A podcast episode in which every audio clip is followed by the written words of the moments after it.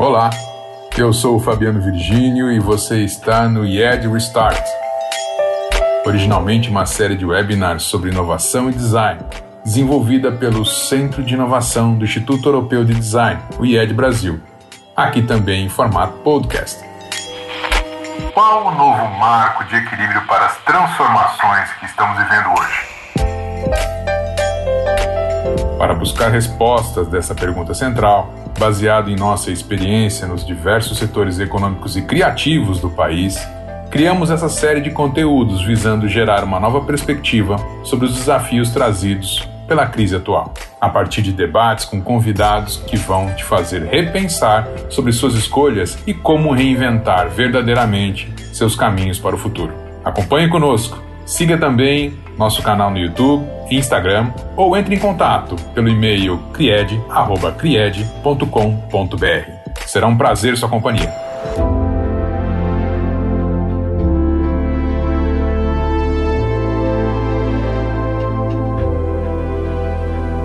Muito boa tarde para todos vocês. Estamos iniciando mais uma roda de debate com a curadoria do Fabiano Virgini e da Monique Leite. Nesse encontro, o nosso tema é o programa Leves Pride de capacitação em moda. E a mola propulsora desse programa é um assunto bastante profundo, como a gente pode apoiar, dar suporte e inserir efetivamente o capital criativo diverso do público LGBTQIA+, incluindo por meio da moda, da arte, da indústria criativa, pessoas que normalmente são invisibilizadas pela sociedade. Eu agradeço o convite do CRID para fazer a mediação desse encontro. Me chamo Kátia Lamarca, sou coordenadora da graduação em design de moda do IED e eu fico muito feliz em participar desse momento, porque essa é uma oportunidade, mas o IED também entende que é um dever da moda. A gente enxerga já há algum tempo essa, essa possibilidade, um tema que nós tentamos promover constantemente com ações efetivas nos cursos que a gente promove, nas palestras, rodas de conversa como essa, sempre buscando trazer o melhor da informação que nós temos dentro dessa área. Eu queria agradecer aqui a presença da Assinda Elê, da Leve. Muito obrigada. Agradecer, agradecer a presença do Rogério, da Eternamente Soul. E Obrigado. agradecer, obrigada. E agradecer a presença do Marcelo Moraes, da Bicha Nagô, que está aqui conosco também nessa tarde. Obrigado, Kátia. Muito bom. Bom, para esse momento, então, o IED ele se uniu à Leves, é uma empresa parceira nossa, tanto nas investidas acadêmicas, a gente já tem um histórico de, de parcerias acadêmicas, mas agora também estamos juntos nas manifestações de provocação junto desse mercado da moda, da indústria da moda. A Leves tem um movimento e, e uma coleção direcionada ao público LGBT, a Leves Pride, que a gente vai conhecer um pouco mais nessa tarde, mas eu não vou me estender muito porque eu vou deixar que é a analista de marketing da Leves, a Cinda Ilea Panges, que está aqui com a gente. Seja bem-vinda. E aí eu vou te perguntar rapidamente aí, Lele, quem é você na fila do pão indie da Leves? para nós.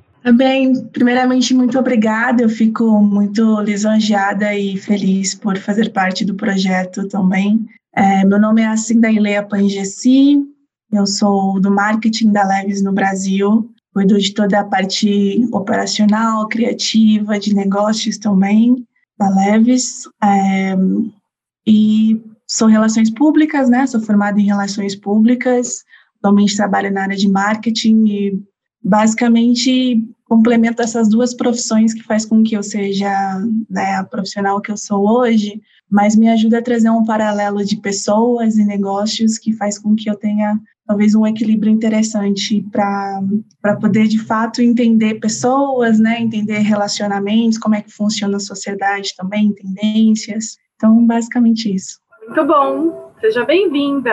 Obrigada. Eu agradeço também aqui a presença e queria dar um oi para o Marcelo Moraes, que é diretor e curador do Festival Bicha Nagô. Conta para nós também um pouquinho de quem que é o Marcelo e o que é o coletivo Bicha Nagô.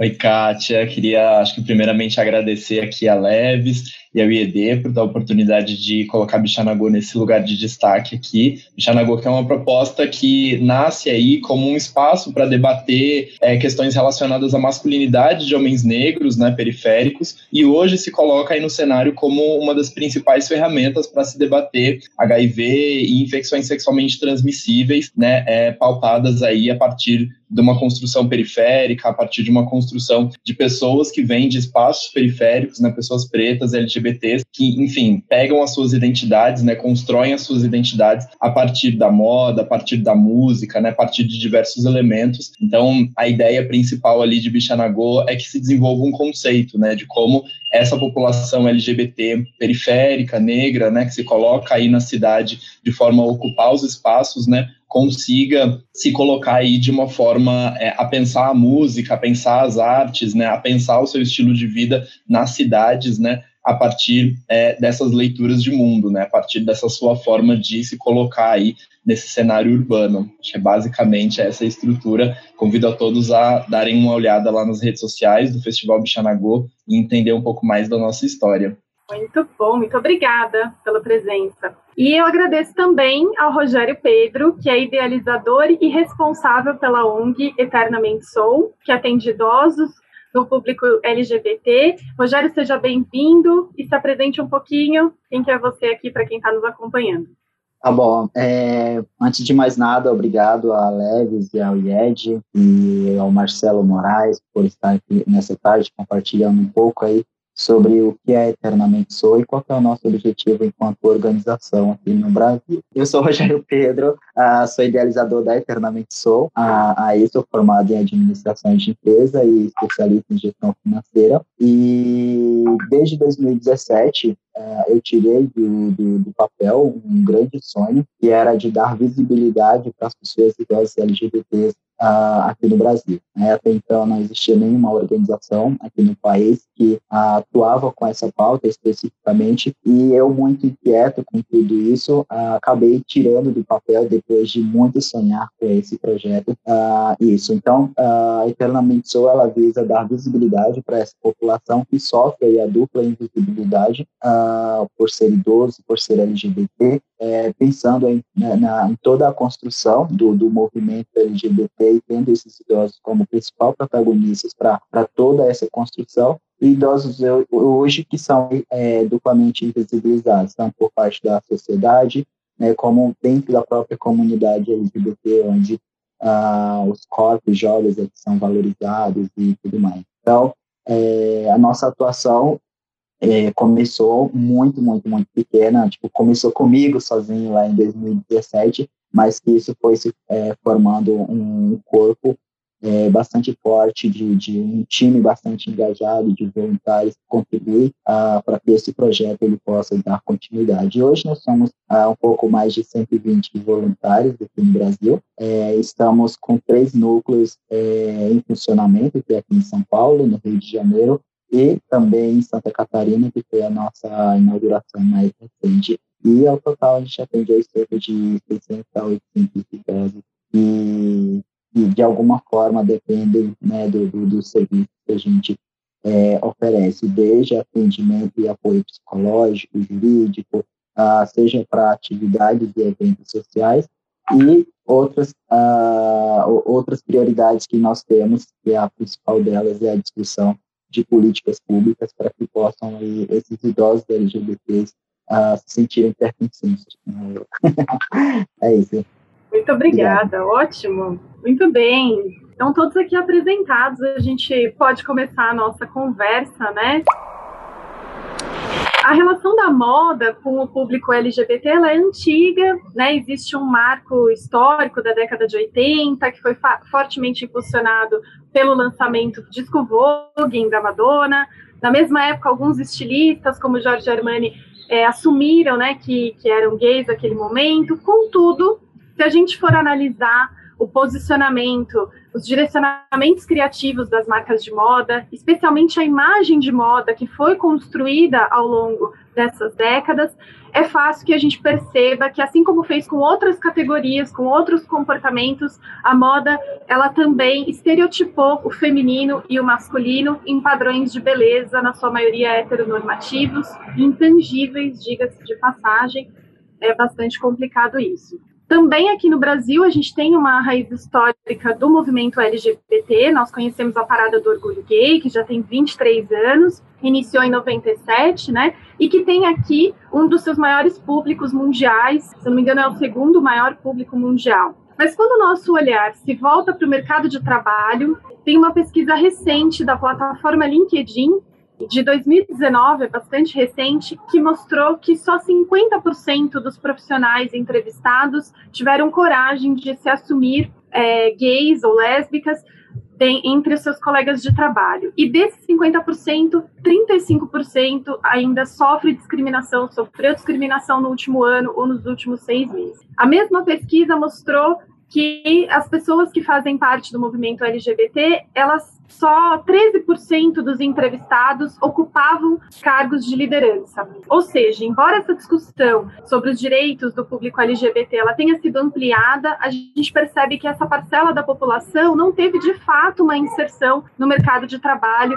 e muito menos nas prioridades de políticas públicas ao longo desses anos, né? Políticas públicas de inclusão. Quando a gente fala então dos jovens da periferia, negros, isso é ainda mais difícil, isso é ainda mais complicado. Quando a gente fala de idosos que já são invisibilizados pela sociedade e às vezes, algumas vezes pela própria família, a discussão também se aprofunda e se torna bastante urgente, né? Eu queria começar, Marcelo, com você então, a nossa roda de debates aqui, perguntando como é que você sente tudo isso que eu comentei, né? É, o passar do tempo, parece que o movimento ganha tanta representação, mas ao mesmo tempo, quando a gente olha os números, isso não é efetivo, especialmente no mercado de trabalho, né? E agora, falando da pandemia, falando desse momento difícil que está difícil para toda a sociedade, como é que vocês, vocês que estão super próximos da periferia, o Festival Bicha Nagô em particular, foi impactado nesse, nesse momento? É, Kátia, enquanto você falava, né, eu acho que eu fiquei pensando nessa ideia de construção de representatividade, né, e a partir desses nomes que você citou, que são nomes, é isso, a população é inegável, né, a gente é, pensar que a população LGBT está na construção da moda, está nos processos de construção do, da moda, isso é histórico, né, mas eu fico pensando quanto a gente, quando a gente traz critérios de representatividade, né, a gente consegue identificar, por exemplo, qual foi essa moda que historicamente foi construída, né? Para quem foi essa moda que foi historicamente construída, né? Acho que essas grandes grifes, aí você citou Giorgio Armani, né, como uma das pessoas que foi aí um, do, um dos pilares de construção do movimento, que é hoje reconhecido como esse movimento internacional da moda, né? A gente traz também um histórico de exclusão muito grande, né? A gente traz um histórico de não representatividade e de não pertencimento de uma série de comunidades, né?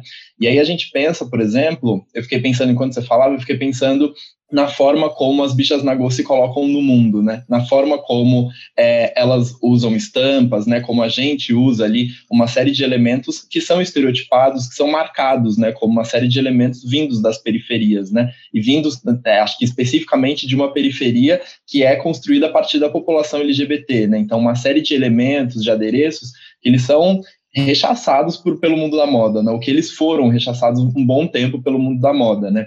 Acho que hoje, assim, a gente tem a oportunidade de estar tá vendo, acho que aqui em São Paulo, assim, né, onde eu consigo observar essa, essa potência, essa pujança, mas acho que no Brasil inteiro, no mundo inteiro, a gente consegue observar grandes nomes, né? Acho que aqui em São Paulo a gente tem Isaac Silva, a gente tem Vicenta Perrota, né? A gente tem uma série de estilistas aí, de pessoas que estão se colocando, estão é, se colocando à frente desses processos da moda para conseguir mostrar que as bichas nagôs, elas historicamente também fazem esse processo, né? Historicamente, não é porque a gente foi silenciado num primeiro momento de um processo de construção de moda que essas pessoas deixaram de produzir, né? Então, acho que é importante também a gente conseguir identificar que Hoje a gente tem uma série de representações políticas na moda, né? Porque é isso, é pensar que o nosso corpo é um corpo que, quando ele é colocado no mundo, ele é um corpo político, né? Já existe uma leitura, é, uma leitura de gênero, uma leitura racializada, né? Uma leitura é, que muitas vezes é estereotipada do que é ser uma, uma pessoa da população LGBT da periferia. Então a gente consegue identificar, por exemplo, que é, esse corpo político hoje está imprimindo uma identidade na cidade, né? Hoje ele está conseguindo é, se colocar de uma forma à frente dos processos de construção e aí não só da moda, né? Acho que da moda, do mercado por um todo, né?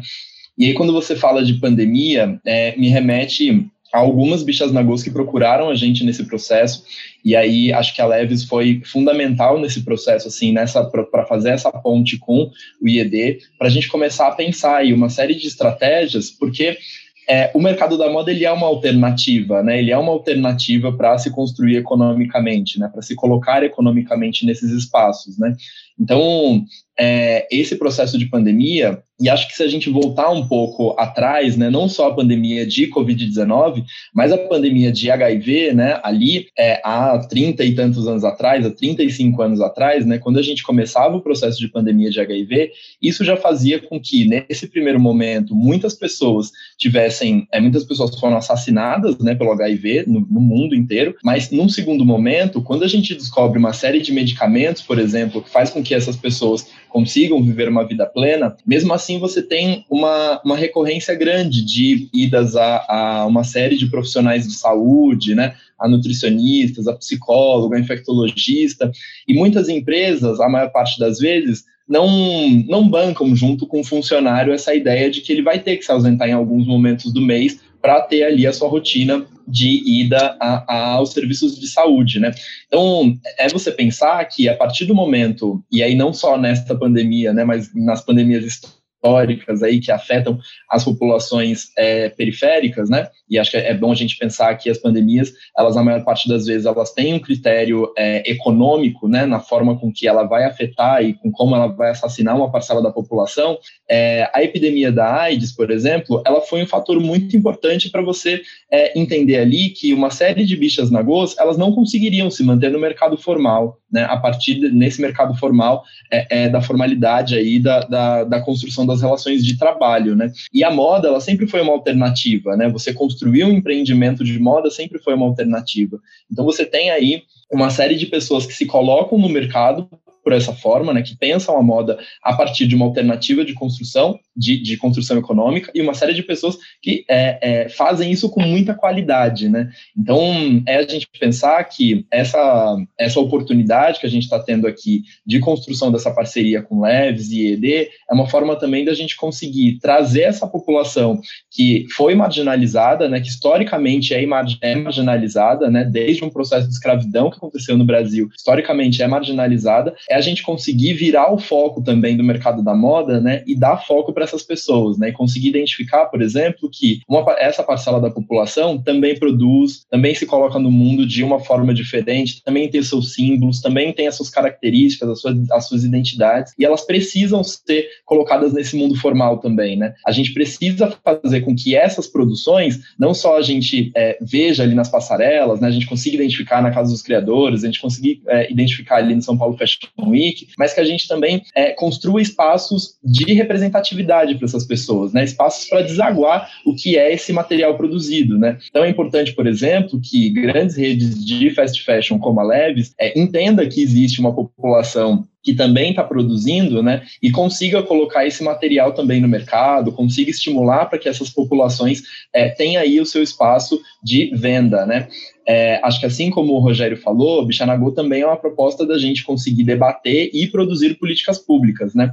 A gente começa muito ali num cenário de debater saúde pública, né, de colocar aí saúde pública, porque é entender que hoje no Brasil a população que é assassinada por HIV ainda é a população preta e pobre periférica, então, a gente começa no primeiro momento discutindo saúde, mas hoje, internamente no Bichanagô, a gente está tendo que discutir processos econômicos, a gente está tendo que se juntar com coletivos para discutir o que, que é o processo econômico hoje na sociedade, sabe, para a gente conseguir reposicionar o que, que é essa população, né? Porque a gente pensar que é essa população que eu disse, né, e que é, é, é, fato, que historicamente foi marginalizada, que foi colocada aí à margem, e não só a margem espacial, periférica, né, mas a margem também do debate, da construção de políticas, né, do, do, do holofote, né, historicamente foi colocada às margens, né, é a gente pensar que é, essa população não aguenta mais ficar nas periferias, né? As periferias, elas são lugares que a maior parte das vezes são excludentes, né? Não necessariamente são lugares ruins, né? São lugares, a maior parte das vezes são também lugares de conforto, mas a gente é, hoje no Bichanagô a gente tem que construir um espaço para pensar é, política pública, pensar economia, pensar inserção no mercado de trabalho, pensar saúde pública, pensar uma série de fatores que é, hoje, se a gente for depender de uma série de governantes que estão aí pautando essas questões de políticas públicas, mais uma vez a gente vai continuar na marginalidade desses processos, né? Mais uma vez a gente vai continuar tendo é, as nossas vozes abafadas, né? E acho que a gente ganhou potência o suficiente para gritar muito alto, né? Então, é, hoje a gente está aqui nesse processo de pensar com leves, pensar com Bichana, pensar com IED, mas também pensar, é, Bichanagu está pensando com uma série de outros é, uma série de outros parceiros e parceiras aí para conseguir é, replicar essa voz e ecoar em todos os cantos aí desse mundão. Bom, e que bom que esse momento chegou, né? Já passava da hora. Rogério, eu queria conversar com você também um pouco nesse sentido, a gente pensando sobre essa invisibilidade desse público, né? E nesse momento de pandemia, inclusive quando a gente fala de idosos que fazem parte de um grupo de risco também da pandemia, então imagino que vocês tenham vários, várias preocupações nesse momento, mas como que você acha que isso impactou? O que, que foi maior, o maior impacto dentro do, do Eternamente Soul e das pessoas que você atende? Sim, é, esse, momento ele é um momento muito desafiador para todo mundo, o mundo inteiro gente passa por esse desafio, né, de, de como encarar essa pandemia, algo que uh, ninguém imaginava. Tipo, eu logo no início da pandemia não tinha noção do que seria e eu imaginava como, ah, beleza, acho que vai ser alguma coisa de, de duas, três semanas, no máximo, sei lá, de 30 dias né, quando houve toda aquela a, a mídia, né, dando uma cobertura muito forte e à medida com que a, as coisas iriam acontecendo, né, a gente ia se assustando mais é, com os números e quando isso começou a chegar é, mais perto de, de, de, nós, aí chega aquele momento, né, da gente, poxa, é, de fato isso isso é real, né? Infelizmente uh, muitas pessoas elas não, não, não, não, tiveram essa, essa noção e não tomaram as devidas precauções né, para poder a gente tentar amenizar esse período de sete meses que nós estamos vivendo já de pandemia. É, e nossa preocupação enquanto organização que lida diretamente com pessoas idosas LGBT, sabendo que essa população faz parte aí do, do grupo de risco, nós temos aí uh, total é, consciência, né, e paralisamos de fato todas as nossas atividades presenciais. Mas uma coisa que, que, que muito nos surpreendeu, é, a, é a, gente sabe, obviamente, é devido à, à idade de, muito de muitas das pessoas, elas acabam tendo uma limitação com tecnologia. Então, acho que foi um, um momento muito grande, é, muito importante das pessoas elas se reinventarem, delas estarem mais próximas, mesmo que distantes umas das outras. É, daí a gente pegou todas as nossas atividades, são, a, são total de, de 12 atividades que acontecem por semana em horários diferentes, e cada atividade, um dos nossos voluntários é responsável pela condução dessas atividades, e logo no início, os idosos tiveram toda essa dificuldade de acessar as plataformas digitais que a gente oferecia, é, enfim, e, todas, e todo esse aparato tecnológico. Então, a gente criou um plantão de, de, de apoio à tecnologia para que eles pudessem estar familiarizados. Hoje, a gente não tem mais nenhuma preocupação é, aí com, com, essa, com essas pessoas, né? Obviamente, há muitas das pessoas é, alguns deles ainda não têm as suas aposentadorias, porque a gente lida com idosos LGBTs de acordo com o Estatuto do Idoso. O idoso ele é considerado a partir de 60 anos. Porém, a gente tem um, um a gente trabalha com um processo que a gente chama de envelhecência, né, que é a partir dos 50 anos de preparar aquela pessoa para uh, para os seus 60 anos, né, para quando ela chegar de fato a sua a, a fase idosa, de acordo com o Estatuto do Idoso, ela possa estar é, se aceitar, né, como, como pessoa idosa. Então, tem muitas dessas pessoas, a partir de 50 anos, que elas estão passando por um momento de muito, muito desafio, porque é, nós estamos falando de idosos, idosos esses que vivem sozinhos, que a, a, a, sua única fonte de renda era o trabalho, muitos deles uh, faziam trabalhos autônomos, são autônomos e, enfim, foram bastante impactados.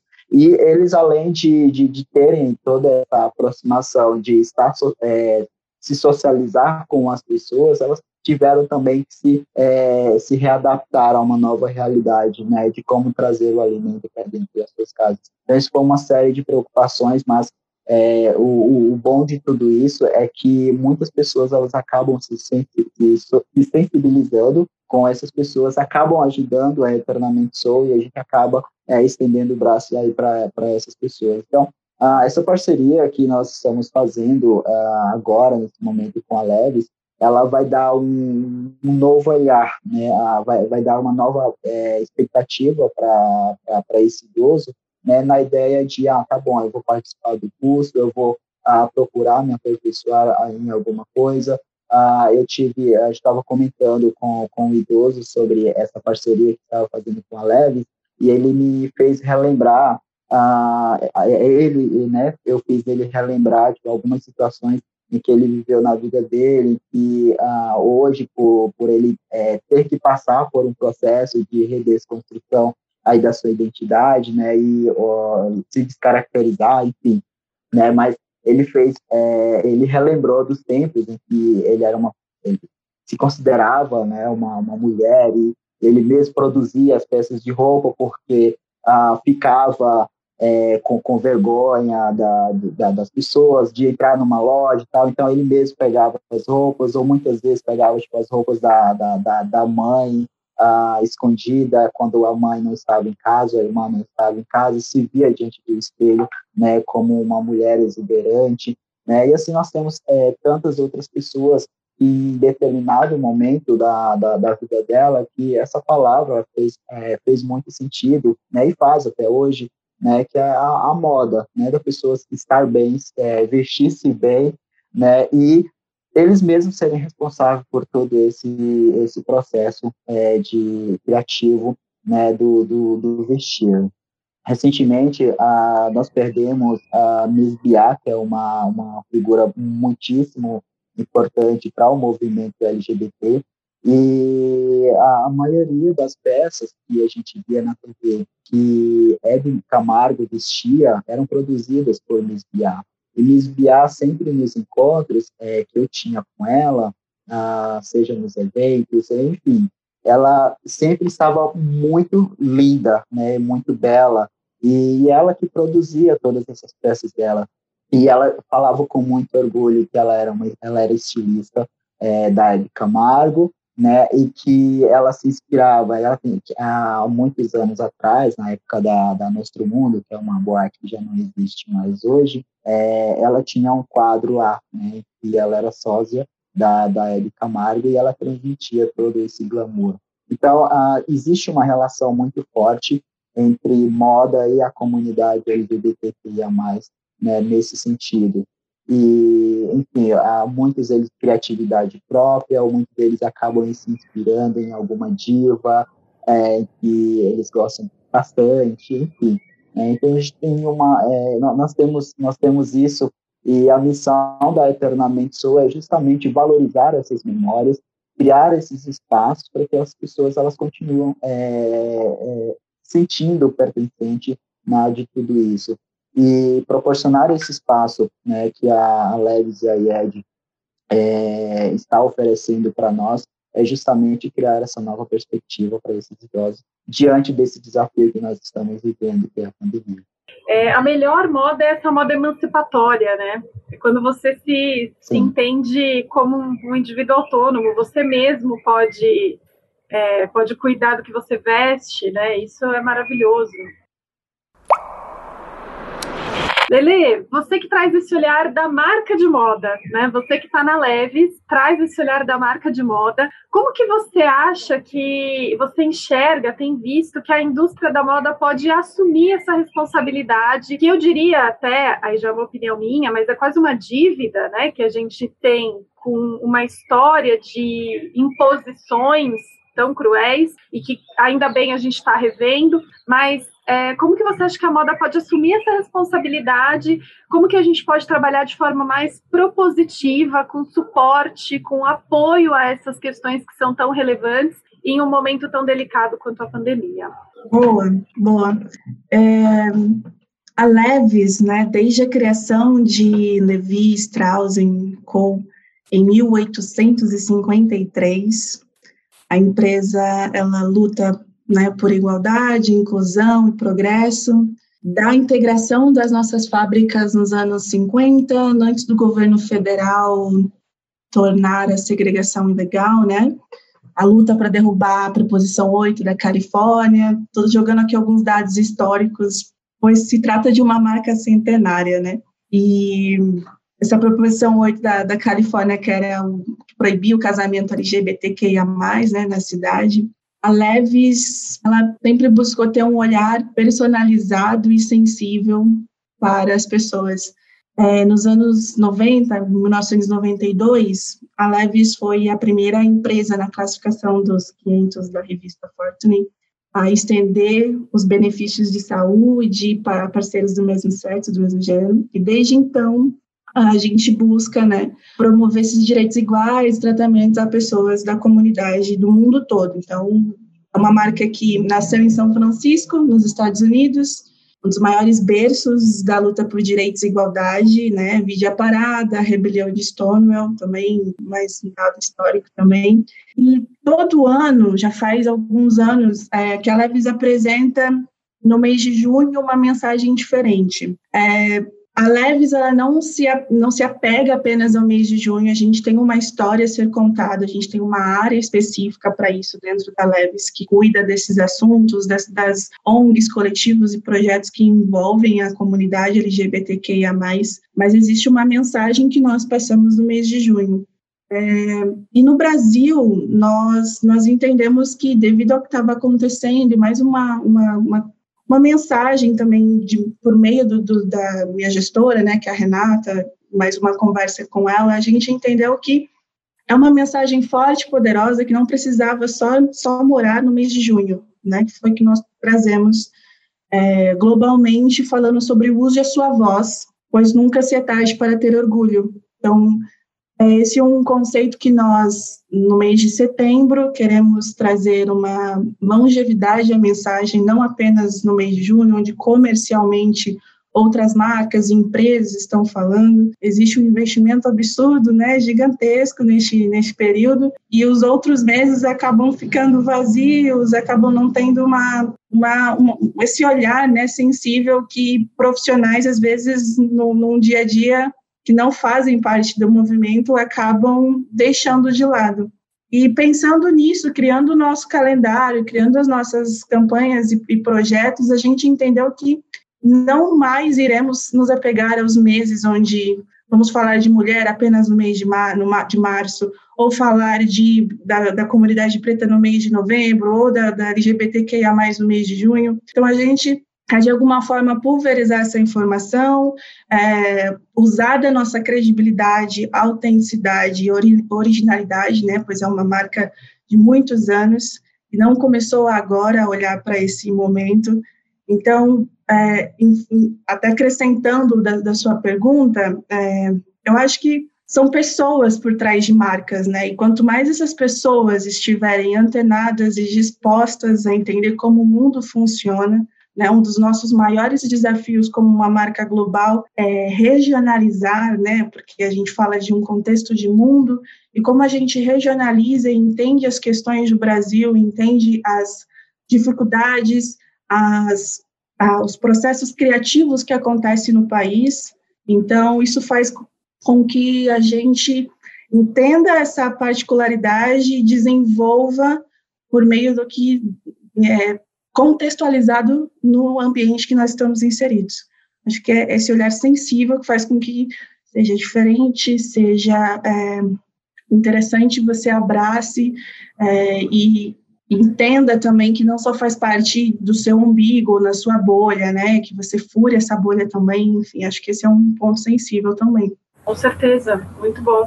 A gente teve recentemente uma, uma live como essa também, uma roda de conversa sobre moda e afeto com a Fernanda Leite e a Juliana Lopes, e tem muito a ver com o que você falou, né? As marcas feitas por pessoas para pessoas, né? Então, sair dessa, dessa bolha de conquistar o cliente, o consumidor, pela, pela conquista econômica, mas muito da, da pandemia trouxe também a sensibilidade da gente olhar que são seres humanos, dos dois lados, né? E é preciso que a gente tenha esse olhar, é preciso que a moda sirva como um instrumento de sensibilização para isso também. Eu queria fazer uma, uma pergunta para todos vocês, a mesma pergunta, cada um sob a sua ótica, claro que a gente está ouvindo muito falar, ou ouviu no começo da pandemia, sobre o tal novo normal, sobre as pessoas estarem mais sensíveis a problemas de desigualdade social, é, pensar que, de repente, a gente tem um espaço maior, a gente viu né, que o público LGBT tem conquistado um espaço maior, tem mais voz, mais fala, mas nesse momento de necessidade de valorização social, eu queria saber se vocês, o que, que vocês enxergam como possibilidade de um futuro próximo próximo, de fato a gente conseguiu atingir né, esse, esse olhar, vislumbrar alguma conquista? Vocês acham que realmente as pessoas estão se unindo e se interessando mais pela causa, é, que de repente pode não ser delas como indivíduo, mas que é de todos nós como sociedade? Vocês veem isso?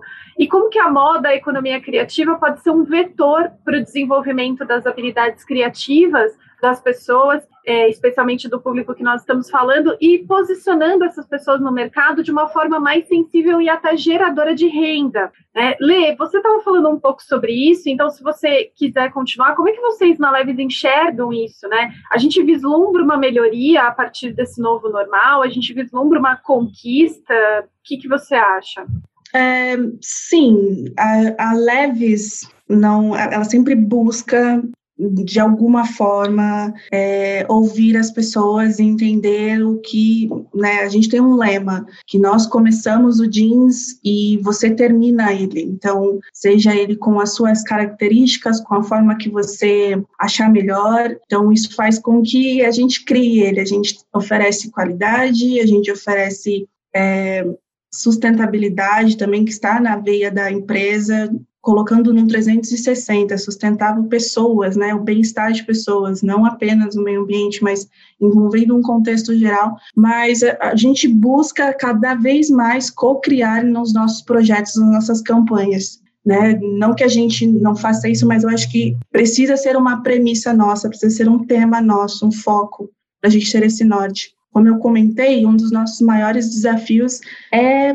regionalizar, respeitando essa particularidade do país que vivemos. O Brasil é plural, é diverso, é criativo, é, temos os nossos problemas de séculos que refletem os dias atuais, é, como o amigo Marcelo também falou. É, mas a, e a Leves, ela como uma marca que está dos lado, do lado de jovens questionadores que buscam uma reforma social, várias gerações, né? Pois mais uma vez estamos falando de uma marca centenária. Então, por muitos anos, na década de 50, ela estava do lado dos jovens que estavam em manifestações. Na década de 60, 80, então a Levis continua do lado de jovens que estejam com uma, uma vontade de, de de mudar o mundo de alguma forma, né? E é importante que a gente sempre pense em conjunto, que a gente crie em conjunto com os nossos parceiros, mantendo a nossa autenticidade, a nossa empatia, né, que são pilares que sobrevivem por mais de 100 anos. Eu acho, então, acho que o nosso compromisso é focar 100% nessa cocriação mesmo. Enquanto a gente estiver ouvindo as pessoas, a gente vai conseguir criar uma marca mais inclusiva, mais diversa, esteja presente no dia a dia das pessoas de uma forma autêntica, sem que é, venha ferir nenhum valor, nenhuma diretriz de ninguém. Acho que é essa importância também. Bom, Marcelo, esse esse novo normal, o que, que você sentiu? Chegou esse novo normal na periferia? Você percebeu isso? Vislumbra alguma um cenário positivo para o futuro próximo? Olha, Kátia, sabe o que eu fico pensando? E esse momento que a gente está vivendo agora, ele não é novo, né? A gente continua vendo o mesmo modelo de segregação colocado nas periferias, né? De pessoas ficando passando fome, né? A gente está vendo o mesmo modelo que ele já é replicado há muito tempo, né? Eu, eu acho que o novo normal ele começou a aparecer é, e aí é, me veio bem na cabeça assim uma pesquisa que a consultoria McKinsey fez em 2018, a pesquisa de diversidade que a McKinsey faz, é, ela fez uma pesquisa sobre diversidade como alavanca de performance nas empresas e eles conseguiram identificar que é, todas as empresas que têm diversidade, né, ou que têm minorias sociais aí, minorias de representação em direitos, nos seus quadros de tomadores de decisão, essas empresas elas têm dois pontos a mais de lucro do que outras empresas que não têm pessoas de, desses é, é, setores de diversidade né, dentro dos seus quadros de tomada de decisão. Eu acho que esse é o novo normal. Eu colocaria é, esse processo de, é, de, das empresas reconhecerem o que são as diversidades e quem é o público que consome de fato no Brasil, esse seria o nosso processo de novo normal. Né? É, esse processo que é colocado a partir da pandemia de, de SARS, de Covid-19, é, ele só reflete mais do mesmo. Né? Ele só reflete, por exemplo, que a Brasilândia é um dos espaços, né, um dos territórios na cidade de São Paulo que mais se contamina de Covid-19 e mais se morre por Covid-19, né? Que é, é, foi uma pandemia que começou em espaços de elite, mas que hoje são as periferias que estão sofrendo a partir disso, né? Então, eu não, eu não colocaria essa pandemia ou esse momento que a gente está vivendo agora, né? Esse ano, né? é, é, esse ano anulado aí de 2020, eu não colocaria ele como um novo normal. Eu colocaria como um novo normal é, a forma como as empresas, e aí acho que aqui a gente tem que é, é, dar os louros para Leves, né, que é uma empresa que reconhece as diversidades, reconhece aí, acho que desde o seu processo de, de é, há mais de 100 anos atrás, quando a empresa aparece no mercado, reconhecendo aí, e a, a Cinderela trouxe aí uma série de fatores históricos que faz a gente reconhecer que a Leves historicamente está pensando junto com essas diversidades, essas minorias sociais, né?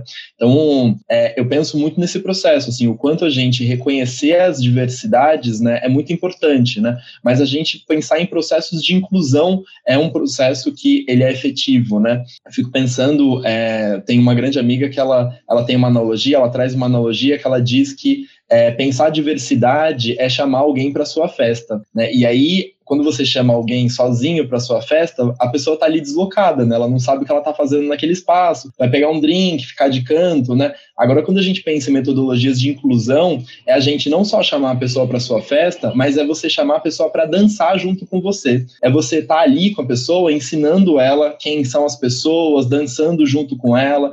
Então, eu fico pensando quando que as empresas vão abrir as portas para que é, a população LGBT, e aí não só a população LGBT é, branca, de classe média alta, que consegue ter acesso a escolas como o IED, né? É, mas também como quando essas empresas vão abrir é, espaços para que uma população LGBT que historicamente não consegue falar inglês, não sabe falar inglês, que historicamente não acessa postos de estudo, que são postos de estudos que eles são é, construídos aí para uma elite, né, para uma elite branca que historicamente teve nesses postos de estudos, né, e de trabalho. Então eu fico pensando, quando o novo normal ele acontecer, vai ser um novo normal que ele vai ser pautado pelas diversidades, né? Vai ser um novo normal que vai ser pautado pela inclusão, né? Acho que é, é a gente pensar que eu adoraria que essa revolução fosse televisionada, né? Eu adoraria que essa revolução fosse colocada em campo para que a gente conseguisse é, identificar esses postos de tomada de decisão nessas grandes empresas pautados por essas pessoas, né? É a gente pensar, por exemplo, que é, no Brasil a gente tem mais de 50% da nossa população é preta e até hoje a gente não conseguiu identificar que essa população é historicamente potencial de consumo, né? A gente não está pedindo, a gente não está pedindo favor para o mercado, né? A gente está dizendo para o mercado que eu quero consumir Entendeu? Eu quero, hoje eu quero consumir. Só que eu quero consumir produtos que tenham a minha identidade, produtos que dizem respeito às minhas questões, e eu preciso que o mercado produza isso também para mim, né? Não estou pedindo licença, né? Eu estou pedindo, eu sou potencial de consumo. Então, acho que esse momento, esse novo normal, ele tem que ser pautado por esse reconhecimento, né? Ele tem que ser pautado por pessoas que estão dentro dos lugares de decisão, porque não adianta a gente só construir aí uma série de produtos aleatórios, né, e colocar no mercado. A gente tem que ter pessoas pensando pensando o que são esses produtos, né? A gente tem que ter, dentro da Leves, mulheres negras, iguais assim da Lê, que conseguem identificar quem são os potenciais criativos, quem são essas pessoas, como que a Leves vai comunicar para essa população, como que a Leves vai pensar o corpo de uma mulher preta, né? Então, é a gente pensar que tem uma série de especificidades, né? E acho que o novo normal ele tem que, ter, tem que ser pautado por isso, né? Ele tem que ser pautado por é, com que a gente consiga sair das nossas casas, né? Nesse segundo momento em que a gente já está vendo aí vislumbrando uma ideia de vacina, né? Acho que esse processo já está chegando, a gente já está conseguindo identificar que a gente é, em breve vai conseguir voltar às nossas rotinas. E acho que voltar às nossas rotinas ela tem que ser pautada nisso também, reconhecer que tem uma série de periferias que foram desfalcadas, né? Tem uma série de espaços aí que muitas pessoas morreram, né? A gente, é, eu espero que não, mas é provável que a gente bata 200 mil pessoas assassinadas por Covid-19 no Brasil. Então, é a gente pensar que é, muitas famílias perderam pessoas, né? Muitas famílias perderam pais, perderam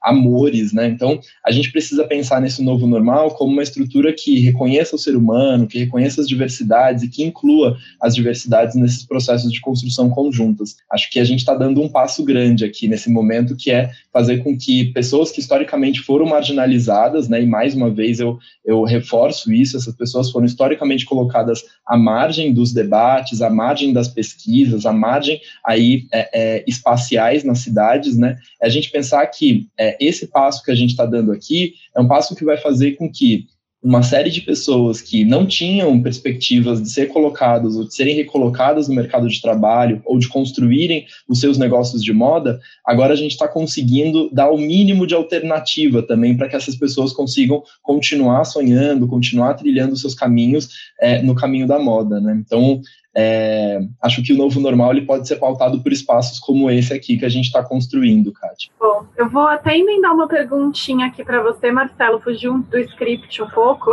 mas é porque eu fiquei com uma curiosidade. Você que, que estuda desde, como você falou, desde quando tivemos a pandemia, por exemplo, do HIV, você enxerga que teve uma aprendizados daquela época que, que estão melhores hoje? Ou você que estuda isso enxerga que muitos problemas são os mesmos nos dois momentos e depois de 30 anos pouca coisa a gente aprendeu? Acho que os problemas eles são os mesmos de formas diferentes, né? A gente é, consegue analisar aí que tem uma série de é isso é a gente pensar que a infecção de HIV por exemplo né fazendo essa analogia entre as duas é, as duas pandemias né a infecção de HIV é uma infecção que hoje no Brasil ela atinge majoritariamente é, pessoas LGBTs brancas né ou pessoas brancas. Mas se você pega os dados aí sobre mortalidade de pessoas por AIDS né em decorrência é, de AIDS a gente consegue identificar que são pessoas pretas né são pessoas negras LGBTs periféricas, né? Quando a gente pega aí os dados também, e aí fazendo essa analogia, quando a gente pega os dados de mortalidade de Covid-19, né, nos dados segregados que saíram da mortalidade de Covid-19, a gente consegue identificar que mais de 70% das pessoas que são assassinadas por Covid no Brasil são pessoas pretas, pobres, LGBTs, né? Acho que mais uma vez a gente bate de novo aí nessa tecla, né? A gente consegue identificar que o Sistema Único de Saúde, ele é pautado por decisões macro-racistas, né? Ele, ele é pautado, é você pensar que a população 80%, mais de 80% da população que só tem o Sistema Único de Saúde para ser utilizada é uma população preta, basicamente, né? Então, quando você faz uma opção por desmontar o Sistema Único de Saúde, essa decisão é uma decisão racista. Você está você tá atingindo diretamente pessoas negras, né? Então, eu fico pensando que é, são, são as mesmas demandas, mas com caráteres diferentes, né? É, a, as ideias elas vão se elas vão se renovando, né? As formas como você pratica o racismo, ele vai evoluindo, né? Ele vai estruturalmente aí se construindo com outras armas,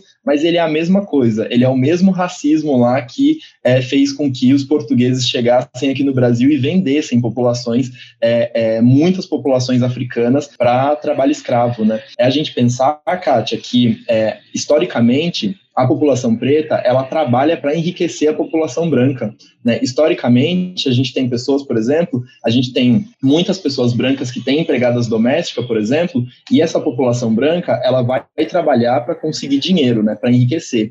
É, a população preta ela trabalha para garantir que a população branca enriqueça. Então, acho que em algum momento aí a gente conseguiu é, fazer com que, e é, é, muito visível, né, que foi o momento em que a população preta conseguiu ter oportunidade de entrar nas universidades, a gente conseguiu é, alcançar níveis intelectuais, a gente conseguiu, é, acho que níveis intelectuais a gente já tinha, mas a gente conseguiu diplomas né, que garantisse que a gente, de alguma forma, mudasse a forma como essa política eugênica estava sendo construída. Né? Então, é pensar que hoje a gente tem uma série de pessoas pretas que conseguem também é, estar em lugares de produzir a sua riqueza também, né? Mas historicamente isso não foi possível, né? Então é, acho que hoje a gente tem uma nova construção de como fazer essa política pública acontecer, de como fazer esse momento, é, é, é essa roda girar, né? De alguma forma. Então acho que são as mesmas demandas de formas diferentes. Continuo afirmando. Obrigado o vírus não enxerga a diferença, mas o sistema econômico todo enxerga, né? Infelizmente. Exatamente.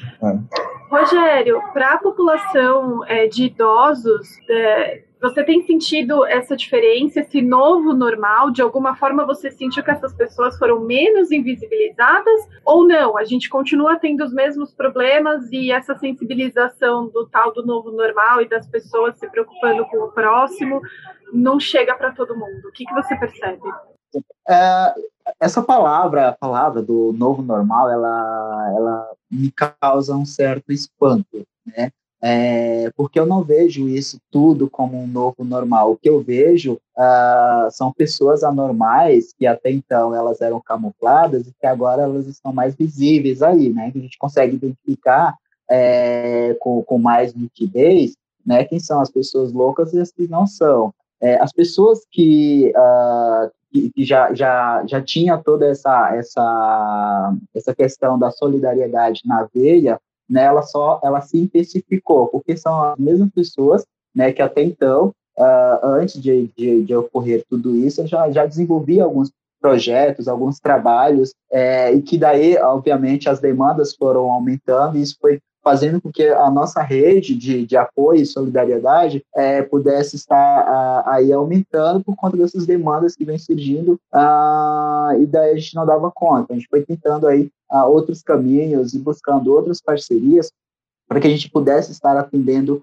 aí todas essas demandas. É, tudo isso, né, a, como eu disse, essa palavra, ela, ela meio que, que me assusta. Eu até acreditava nesse, nesse novo normal ah, logo no início da, da, da, da, pandemia, em que eu via que as pessoas, elas, é, é, elas se preocupavam com consigo, com seus familiares, se preocupavam com o próximo. E à medida com que as coisas foram se flexibilizando, né? A gente via que as pessoas elas estavam num, estado de, de, de, surto já tão grande que elas já não aguentam, não aguentam mais essa, essa pandemia. E à medida que a gente ia flexibilizando, a gente via pessoas loucas, como o caso de um, uma reportagem de uma de uma mulher lá no, no, Rio de Janeiro que deu carteirada lá no policial porque o policial é o segurança lá é, foi foi falar com ela porque ela não estava usando máscara é, e casos como dela e de tantas outras pessoas, né? E daí a gente tem o chanceler de uma é, de, de, de, de, uma, de uma figura né, pública que é, infelizmente não dá aí os seus, o seu melhor exemplo, né? E que acaba aí de, de alguma forma fazendo com que as pessoas elas se sintam no direito de fazerem o que elas querem, né? Mas que com tudo isso, é, é o que a gente o que a gente espera desse desse momento é que as pessoas elas possam é, saírem diferentes, né? Uh, não no, no, na forma pior, mas que e também, obviamente, não, não desejando com que a pandemia é, atinja de forma direta né, a, a essas pessoas, mas as pessoas que estão tendo seus entes queridos e pessoas próximas, né, elas de alguma forma elas estão mudando aí seus comportamentos, né, e alguma coisa de muito positivo é, diante de tudo isso possa surgir né? Com certeza é isso que a gente, que a gente que eu espero, que isso que a Parlamento ela espera, né? E uma coisa que eu que eu estava,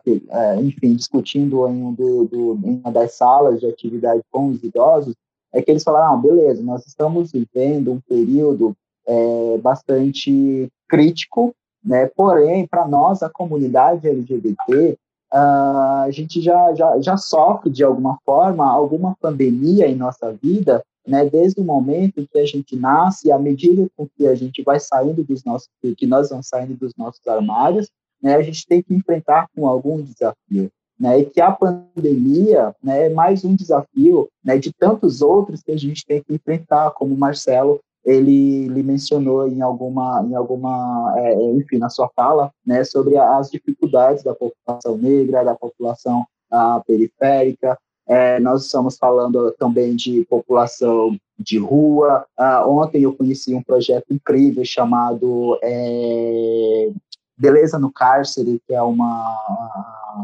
uma, uma, uma amiga minha está conduzindo esse projeto de é, levar né, uma autoestima para dentro da, da, da, da, das prisões para as mulheres trans e travestis né, que, que, são presas e que não recebem visitas, que não tem ninguém por elas, enfim, que desenvolve esse projeto. Então, nós estamos falando de várias frentes né, que vem enfrentando suas pandemias, né, não essa pandemia é, exatamente, especificamente que nós estamos vivendo, mas outros tipos de pandemias, cada um procura o seu meio de estar se adaptando, né, se reinventando para poder, então, é, sobreviver. Né? E uma das pandemias que a, que a população LGBT ela mais sofre né, principalmente as mulheres trans e travestis, né, é a violência, né, o fato de as, da, das mulheres trans e travestis não terem uma estimativa de vida, né, de chegar até eternamente só o auge dos seus 70, 70, 80 anos,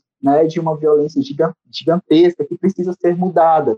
Né, e isso se faz é, com esse diálogo, né, o diálogo com as empresas, o diálogo com a, com a sociedade, o diálogo com o poder público, para que essas realidades elas possam mudar, ser mudadas, que ah, o país, é, como como o Brasil, que é o país que concentra a maior parada do orgulho LGBT, que também é o país que se mais mata pessoas LGBTs, possam ser mudadas, né? E que essas pandemias que a comunidade LGBTQIA+, ela vive ao longo de suas vidas, né, é, possam, de fato, né, viver um novo normal. Mas que até isso, para que isso possa acontecer, né, nós precisamos e trilhar vários caminhos e abrir muitas portas.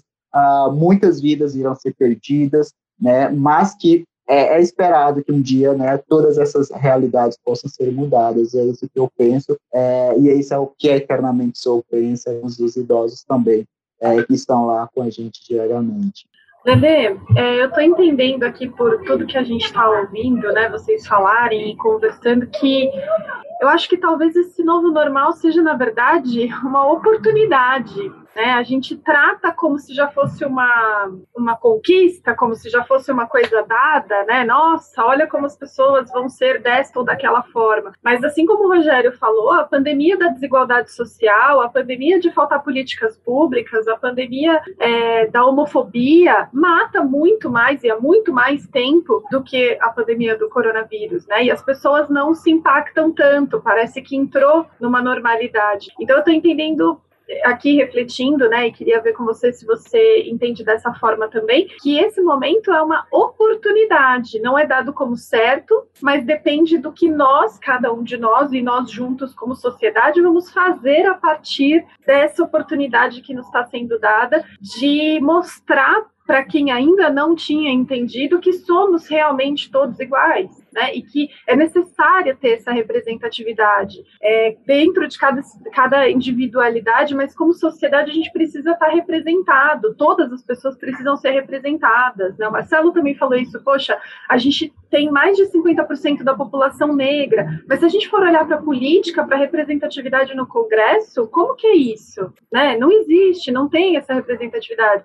A gente tem a população LGBT, mas que também não se enxerga em vários vários lugares, na televisão, nas políticas públicas, nas marcas mesmo de moda, na própria moda que é feita, que muitas vezes é estereotipada. Então eu acho que, para mim, né, isso eu queria compartilhar com você e ver como que você pensa, eu acho que não é dado como certo, mas é uma oportunidade que nos é dada de fazer diferente a partir de agora. O que, você acha? Eu, eu, concordo, até reformulando uma parte é, que eu havia dito, eu acho que a gente, a gente pode se enxergar como igual, mas eu acho que falta muito ainda para a gente ser visto como igual. Então, que nós podemos entender dessa parte, desse, desta ponte, né, é respeitar as diferenças das outras pessoas.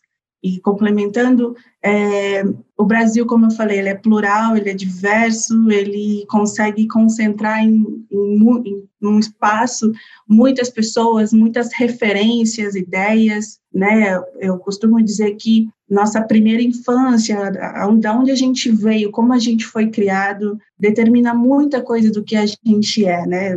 Determina muito de como a gente vai se relacionar com o outro. E eu posso entender que a forma como eu fui criada foi, foi diferente da forma como o Marcelo, como o Rogério, como todos que estão aqui, você também. Isso faz com que a gente respeite as diferenças das outras pessoas e abrace de uma forma é, tolerante, não no sentido de, de ser mesquinho ou de é, de, de, uma forma menosprezando, não é, não é desse jeito, sabe? Eu acho que quando a gente passa a olhar e entender as diferenças e respeitar essas diferenças, né, a gente consegue também entender a riqueza disso. Isso faz com que cada um seja respeitado de uma forma igual. Eu acho que é essa, essa importância.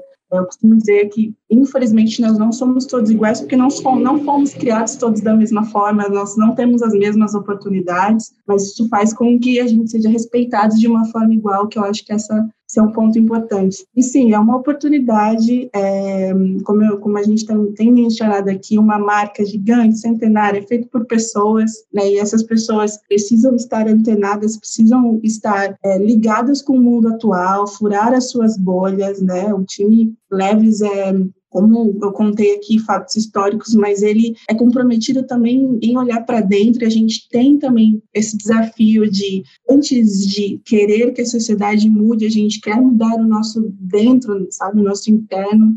É, fazer com que as pessoas que trabalhem para a Leve sejam pessoas engajadas não só dentro do escritório, mas que sejam pessoas fora também do escritório. Né? Nós não conseguimos eu tinha essa, muito essa, essa mania de separar a vida pessoal do, da, da profissional, mas eu entendi que não tem como, eu sou uma pessoa só somos uma pessoa só. Não dá para. Eu, por exemplo, não, não iria me submeter a trabalhar numa empresa que não fosse é, alinhada com as minhas diretrizes, com os meus valores. Sempre digo isso porque faz parte de quem é, eu quero que o mundo faz parte daquilo que eu quero ser, daquilo que eu sou e da mudança que eu quero ver ao meu redor, na, na minha comunidade, com as pessoas na qual eu interajo. E sim, é, a gente entende todos os contextos que estamos vivendo é, é, importante sim furar a bolha. A fala do Marcelo é extremamente importante, porque muitas vezes, uma visão super viciada do nosso dia a dia, de lugares onde a gente não tem acesso, faz com que a gente tenha um rompante e entenda que não é não, apenas o nosso umbigo, não, é só onde a gente está ali olhando, o nosso campo de visão é muito limitado. Isso faz com que a gente expanda isso, entenda novas pessoas, ouça novas pessoas. E, como eu falei, eu é importante, né, a Leves como uma marca ter esse compromisso de ouvir pessoas, né, revisitar o passado, reescrever para o presente, olhando para o futuro, envolvendo a comunidade, envolvendo pessoas, de pessoas para pessoas. Então, sim. Eu tenho uma pergunta aqui que eu vou direcionar para você também, Lele. A Adriana fez uma pergunta aqui muito legal. Ela estava refletindo de tudo que os palestrantes, de tudo que a gente está conversando, é, a respeito de como pensar a moda e os seus entornos frente ao momento mundial pandêmico, né? Fazer moda nesse contexto. E aí ela cita aquele exemplo de algumas marcas grandes, mundiais, é, que fizeram máscaras nesse momento como uma acho que como uma forma de participar desse momento, né? Mas às vezes faz a máscara, mas aquele preço inatingível. existiram algumas histórias a respeito disso, acho que você deve ter acompanhado. E ela fala se isso também não parece que entra no mesmo critério de falta de empatia com o próximo, né? O mesmo próximo que a gente está debatendo, que a gente está falando que é o público LGBT e, e os mais vulneráveis. Que o que, que você pensa a respeito disso, né? Da marca que cria essa possibilidade das máscaras, aparentemente como uma, uma forma de, de ajuda e tal, mas tem, tem esse pequeno, grande, porém, de posicionamento, né?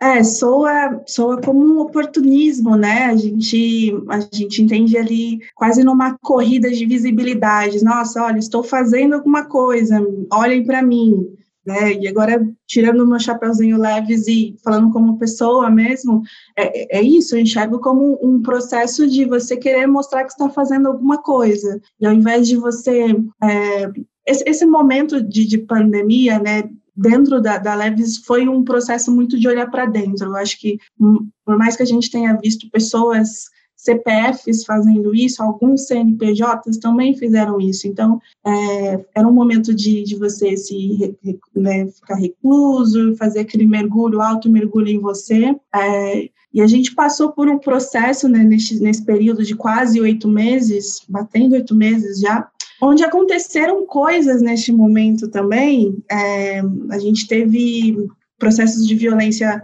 policial que aconteceram lá fora, aqui no Brasil também.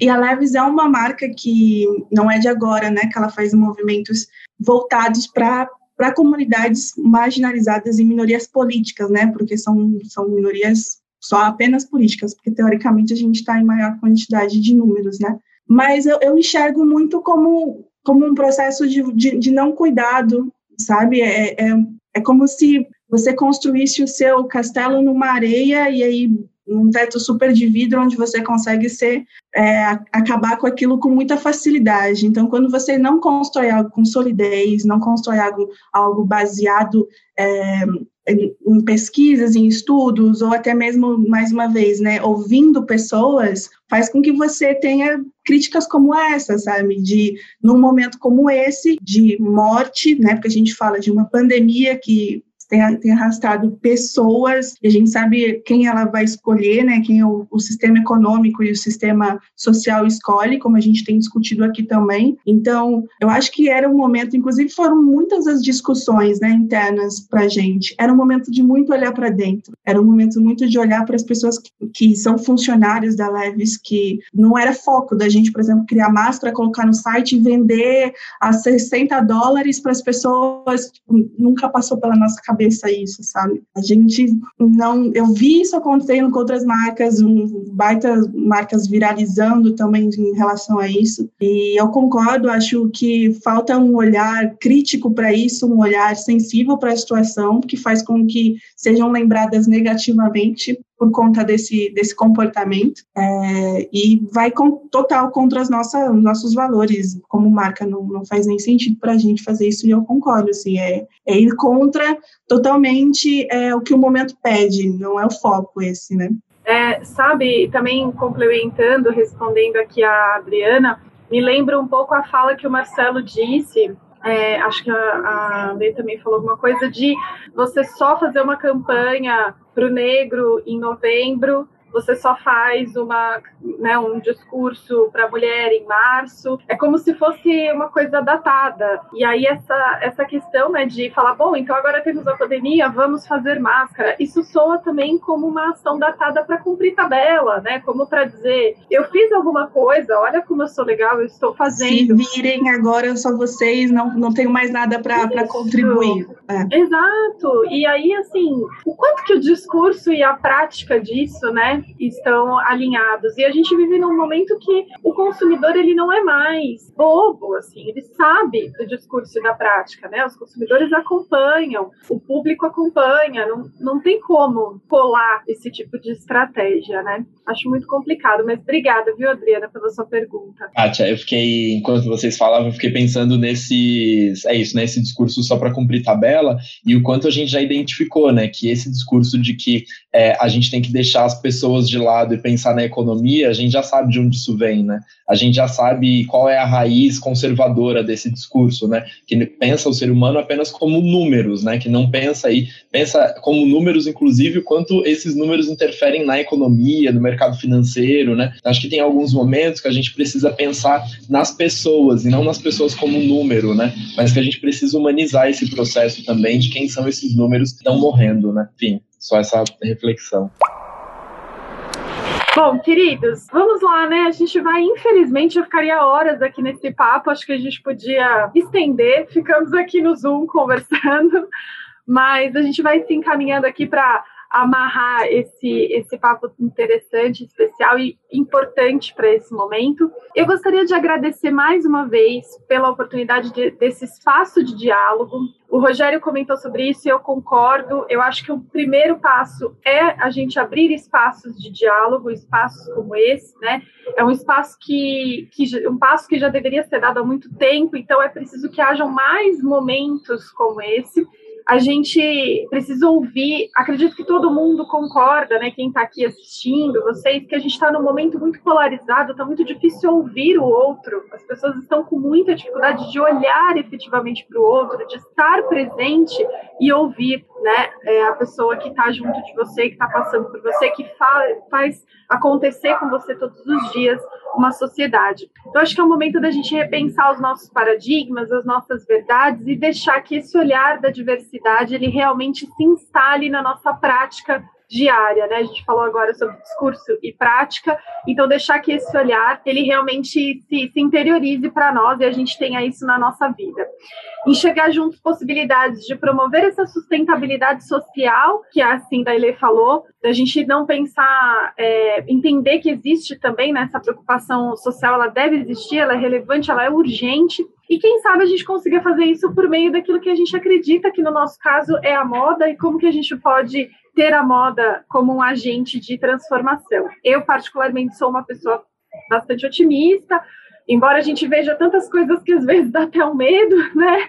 Mas eu sou uma pessoa otimista e eu fico feliz de ver esses movimentos que têm sido criados dentro da indústria da moda, que ainda são pouquinhos, são incipientes, mas é assim com indústrias centenárias como a Leves, dando esse passo e tendo essa trajetória consistente que as outras vão sim se inspirar e que as coisas vão começar a acontecer. Essa é uma pauta urgente, necessária, é um degrau importante para a gente evoluir por meio do respeito, como foi falado aqui, para que a gente evolua como sociedade. É, eu estava pensando, quando eu pensei na nossa, na nossa fala e nessa live, eu me lembrei que uma amiga minha, uma amiga querida que trabalha no IED, inclusive, ela conversou comigo outro dia sobre o lugar de fala e o lugar de luta. Então, vocês que estão aqui, né, o Rogério, a, a o Marcelo, vocês têm um lugar de fala dentro da realidade que vocês conhecem, e é incrível que, que vocês estejam aqui para trazer essa realidade para quem não conhece, para trazer informação para todas as pessoas. Vocês vivem isso, estão muito envolvidos nesse processo,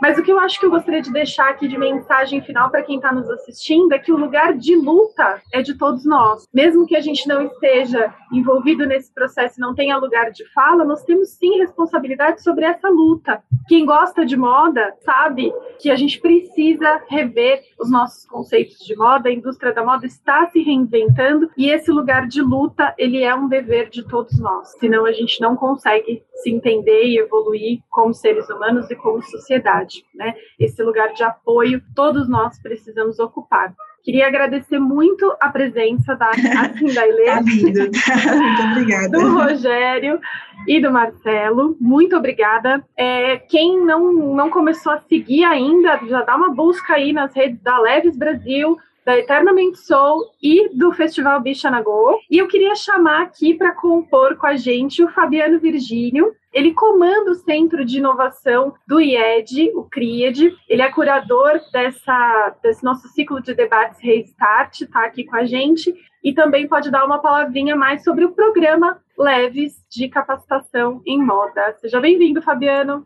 Obrigado, Kátia. Parabéns né, a todos e primeiro parabenizar pela conversa, foi uma conversa super relevante, muito bacana ver todas essas opiniões reunidas e tudo de maneira tão construtiva e tão assim, ao mesmo tempo, que traz para a gente uma mensagem de um futuro melhor, né? Eu estava aqui refletindo nas falas todas, né, que vocês trouxeram e todas as instituições ou empresas, né, ou todos os agentes que não são governamentais que estão construindo um futuro verdadeiro, né, o futuro que nós vamos habitar, eles já estão com essa questão da inclusão, da diversidade muito mais bem resolvidas, né, do que em alguns setores da sociedade que a gente conhece bem, que parece que tem um medo do futuro e tenta manter o movimento sempre na escala da segregação. E a humanidade prova para a gente que a segregação, ela não, por mais que a gente patine, né, como conjunto coletivo, a gente sabe que ela não tem lugar, né? Que ela vai ser vencida, que o futuro é cada vez mais integrado e as pessoas cada vez mais equilibradas e elas se respeitando como seres humanos de uma maneira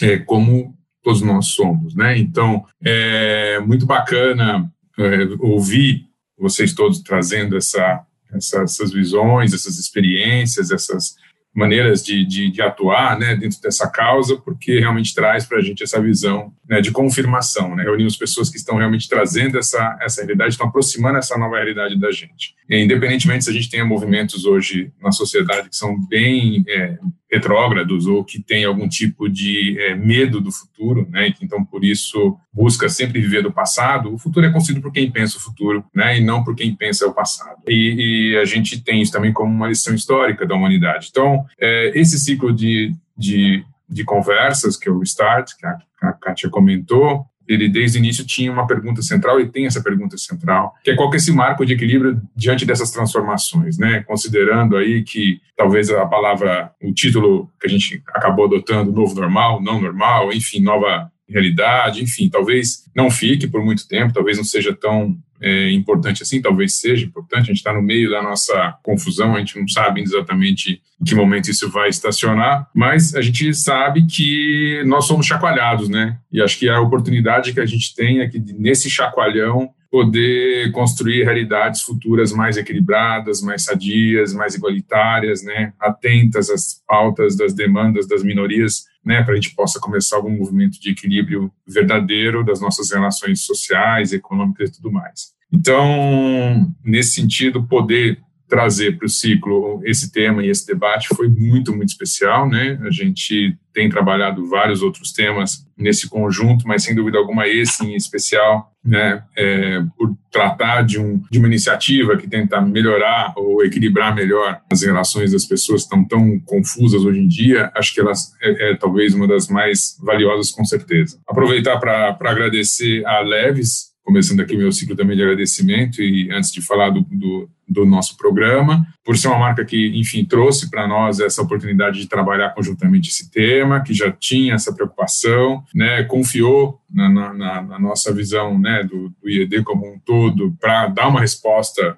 é, interessante para esse desafio. Então, a Lele, a Renata, enfim, que, que, nos, que nos deram essa oportunidade, obrigado. O Marcelo e o Rogério também, que, enfim, é, trouxeram a voz aí, a vivência, a experiência de vocês para chamar a atenção para os fatos que a gente sabe que são bem importantes, que a gente tem que chamar a atenção mesmo. Então, foi muito, muito legal. E pensando sempre de uma maneira construtiva em relação ao que a gente está criando, a gente enfim, é um Instituto Europeu de Design, trabalha com design, né? O CRIAD tem o design como também elemento central. O design sempre olha de uma maneira construtiva, que consiga solucionar, né? Que a gente consegue solucionar que está ao nosso alcance, para também não jogar a, a, a demanda para o futuro e ou para alguém terceirizar essa solução, quando na verdade a gente sabe que não, não é assim que a vida vai melhorar de fato, né?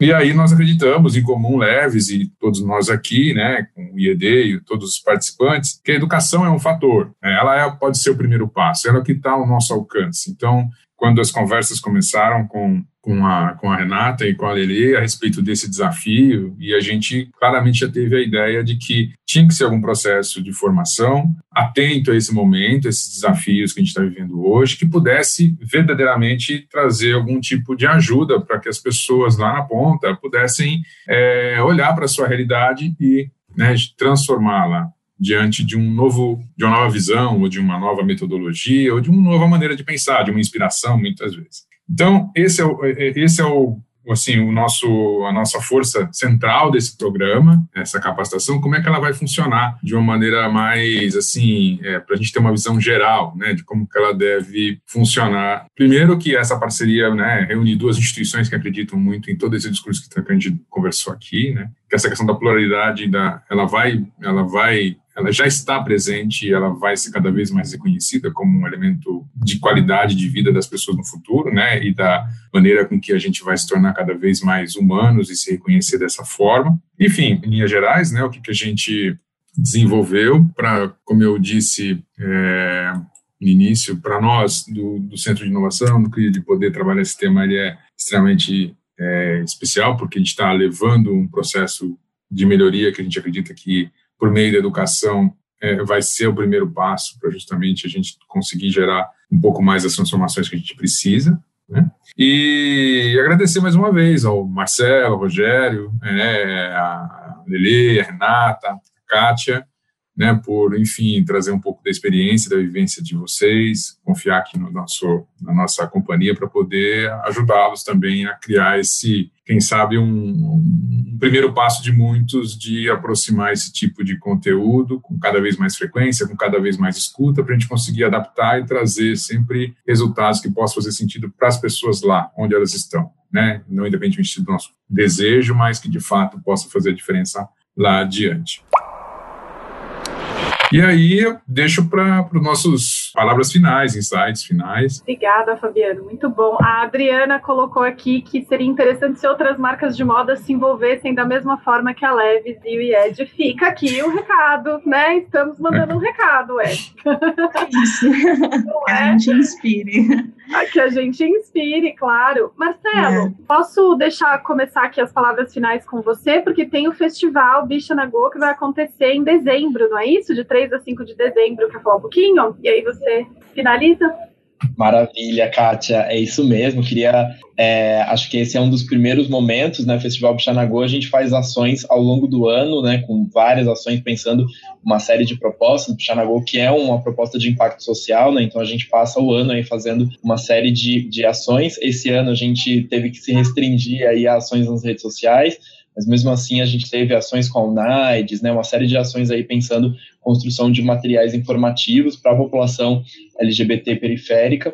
É, esse ano o festival ele vai acontecer numa metodologia semipresencial, então dos dias 3 ao dia 5 de dezembro a gente vai ter uma programação aí repleta com uma série de coisas, parceria da Leves também nesse processo. Então, segue lá nas redes sociais, no nosso Instagram, é arroba Festival Bichanagô, que todas as informações da programação elas vão, elas vão estar por lá, é, com muita música, muitas oficinas, muitas mesas. Então, enfim, acho que eu aguardo vocês lá nas páginas do Festival Bichanagô para a gente continuar esse processo, aí continuar esse debate por lá. E dos dias 3 aos dias 5 de dezembro, de 2020 estaremos aí colocando a marca Bichanagô para fazer uma série de debates também, de oficinas dançar bastante com a série de live shows. Obrigado, viu? É, obrigado, Cindalê, pela oportunidade de estar aqui e por essa parceria. Obrigado, Kátia. Obrigado, Fabiano. Obrigado, Rogério.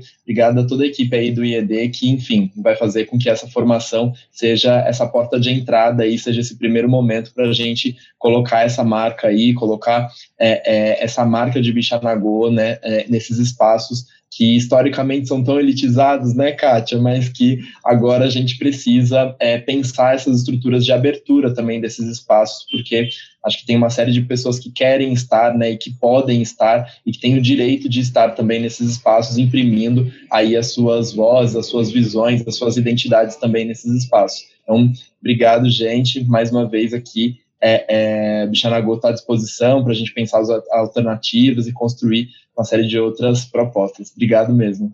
Muito bom, maravilha. Rogério, querido. Primeiramente, gostaria mais uma vez de parabenizar a Leves pela iniciativa, né, e a IED por, por essa excelente parceria. Acho que vai ser uma, uma oportunidade então para a gente se adaptar, né, se adaptar aí a essa nova realidade é, e assim a gente poder então capacitar mais pessoas e elas é, usarem todo o seu, usarem seu, seu, seu guarda-roupa e usar da criatividade aí, né, e arrasar aí nas ruas aí, depois que a pandemia acabar com seus looks babadeiros. Uma coisa que a, ah, meu Deus, a Cindailei, isso. Isso mesmo, a Cindailei.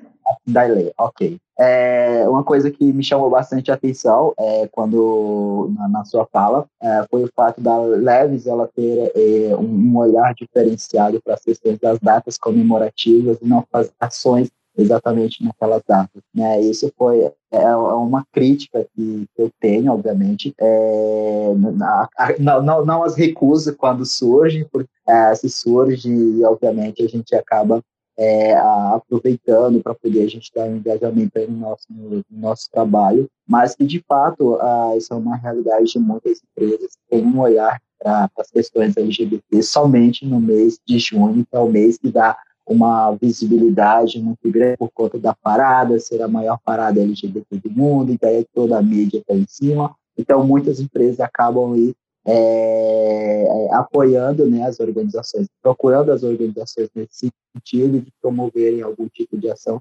naquele mês, né? E esquecendo aí que a, a, a militância e toda essa nossa luta ela é diária, não somente no mês de junho, que as parcerias que chegam no mês de junho, que a gente consegue é, arcar com as contas né, da, da, da, organização no mês de junho, essas mesmas contas elas vêm aí no decorrer do ano e que é tão necessário que todas as empresas né, é, tenham a, a Leves aí como esse exemplo né, de promover ações no decorrer do ano. Então, parabéns aí ao time da Leves por essa brilhante iniciativa, essa ideia, continue assim, e que outras empresas possam também se espelhar nisso. É, e a todos que, que, que, que eu estive com, com vocês agora à tarde, né, e poder compartilhar as experiências, aprender bastante com o Marcelo, com a Kátia e, e a, assim, a Ilê, ok? é, muitíssimo, muitíssimo obrigado e vamos juntos. Né? Ah, nossos ideias estão aí super animados e ansiosos para começar logo turma. Né? E, enfim, eu vou estar acompanhando também as turmas e é isso. Obrigado, gente. Bom. Sucesso a todos nós. Obrigada, Rogério. Lele. Olha, eu fico, eu encerro emocionada, de verdade. Eu vou encerrar aqui, vou ter que dar um baita respiro, né? Porque de fato enche o coração, me dá um quentinho, sabe? Mas para encerrar, primeiramente eu quero dar um super, super obrigada para Renata Senagiotto, que é minha gestora, coordenadora de marketing da Leves, está nos assistindo também. Ela é muito, muito importante neste processo. Ela fez foi muito importante como ponte, né? Facilitadora também para que a gente viabilizasse o projeto. É, quero agradecer imensamente ao Marcelo pela disponibilidade, pelo processo de curadoria, por, por todo o tempo dedicado e troca que a gente vem trocado muito, muitas coisas. Ao Rogério pelo trabalho incrível. É, faço das minhas das palavras do Marcelo também as minhas, que foi a primeira vez onde eu tive contato a, a, esse recorte né, de pessoas idosas da comunidade e é de extrema importância o seu trabalho, a gente entende com muita sensibilidade, a Leves enxerga com muita sensibilidade e carinho. O IED, por ser esse espaço de infraestrutura, de expertise, de inteligência absurda para poder proporcionar é, esse, esse espaço, né, para que usemos as nossas vozes, para que a gente potencialize, que a gente se autoexpresse, é, enfim, agradecer a Monique, que está no dia a dia, a Sil, muita gente envolvida. É, muito, muito obrigada, eu fico de coração muito confortante, assim, quentinho, saio muito feliz. Ao Fabiano, querido, diz palavras excelentes nas nossas reuniões hoje. Enfim, é, agradeço imensamente e fico muito feliz mais uma vez de sermos ponte facilitadora entre o IED e as instituições ao coletivo e desejo um excelente curso e uma ótima experiência para todos os envolvidos. Muito obrigada, então. Obrigada a todo mundo que acompanhou com a gente. Obrigada, Leves. Obrigada, Fabiano, pela oportunidade. Rogério, Marcelo. E um beijo grande. Nos vemos. Vemos o pessoal da Bichanagô que estarei com vocês na capacitação também. Até lá. Muito bom. Gratidão enorme mais uma vez para Kátia, Lili, Rogério, Marcelo, Renata, a Silmara, Monique, especialmente a do que cuidou com, com paixão desse projeto, né? Está cuidando, então muito bacana ter essa energia toda é, representada aqui, muito da soma dessas dessas boas vibrações aí de todos para a gente poder conseguir conquistar, né, dar esse passo e se colocar como um, quem sabe poder ajudar as pessoas de uma maneira um pouco mais efetiva no que elas mais precisam. É isso. Gratidão mais uma vez. Obrigado, viu? Seguimos. Obrigada. Obrigado. Tchau, tchau. tchau Obrigada. Tchau, tchau.